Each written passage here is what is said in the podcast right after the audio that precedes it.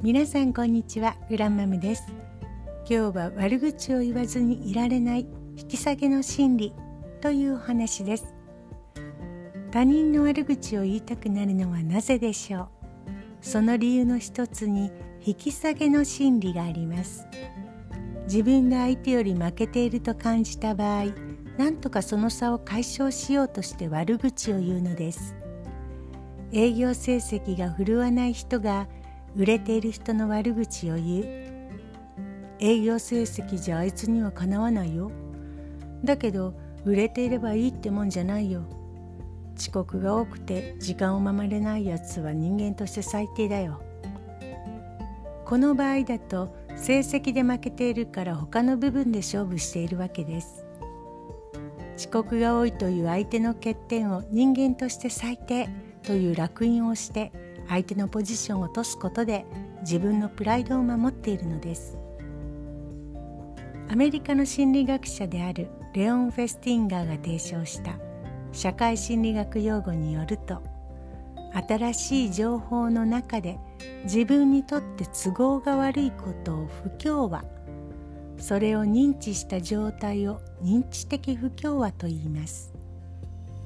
人はこの不協和を低減させるために重要度の引き下げや言い訳を自分に課すことが多くなり時にそれがストレス過多な状態も生み出すのです。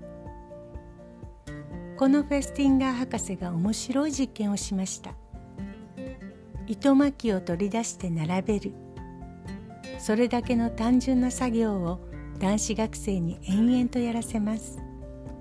そして作業後に女子学生に対して「面白い仕事だった」と嘘をついてもらうという実験です。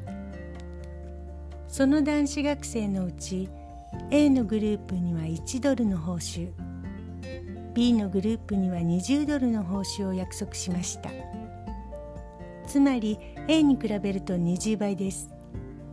さてどちらが嘘をつくのがうまかったと思いますか？報酬が多い方がしっかりと指示されたことをできると思う人が大半かと思います。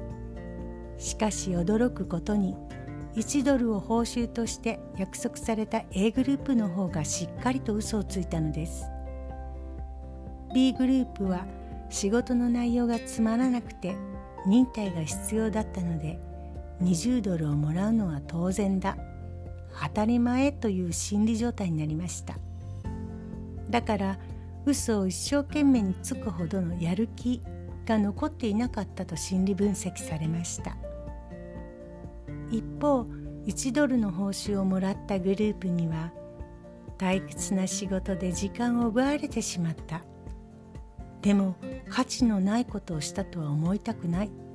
という心理が働き仕事は楽しかった。と一生懸命嘘をつくことで心理的なバランスを得ようとしたのです。先の営業成績が振るわない人の例で言うと営業成績のいい人を認めてしまうと自分の不甲斐なさを受け入れるしかない。自分を下げたくないから無理やり荒探しをしてバランスを取ろうとします。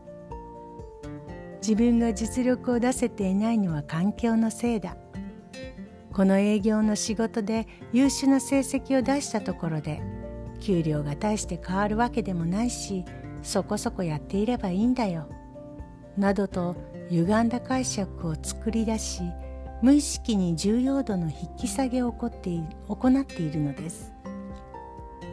では悪口を言う人への対応策とは？どんなものがあるでしょうか？悪口を言うということは相手より自分が劣っていて自分の自信のなさを公言しているようなものです。そのような人とは距離を置くのが一番です。しかし上司だったり同僚だったりで距離を置くのが難しい場合がありますね。そんな時にはまずこの人はどんなコンプレックスを抱えているのかな？と想像してみてください。おそらく自分が負けていて悔しい部分を補うために自分の方が勝っている部分をけなしていると思います。そのあたりを考慮し褒めてあげられるポイントを見つけてその部分ではあなたが一番ですね。と褒めることも一つです。また自分が直接嫌味や悪口を言われても感情的に反応しないで相手の言葉をそのまま受け取ることがベストです。あなたって本当に仕事が遅いわね。そうでしたか。周りに迷惑がかかっていたんですね。申し訳ありません。このように反論せずに冷静に受け止めることをお勧めします。すると感情的になっていた相手も落ち着きあなたへの攻撃をやめるはずです。ではあなたがもし悪口を言いたくなったらあなた自身が悪口を言いたくなった時には今自分に都合が悪いことから逃げたい気持ちが起きているんだなと思ってください。あなたが嫌だと思う相手はあなたの深層心理を映し出す鏡です。自分に都合が悪いことを見せつけられて感情が動くのは相手のせいではなくあなたの問題です。自分の内面を見つめるいい機会だと捉えましょう。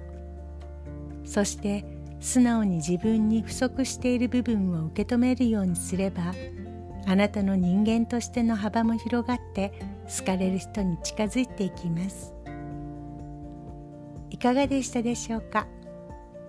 では今日も良い一日をお過ごしください。グランマムでした。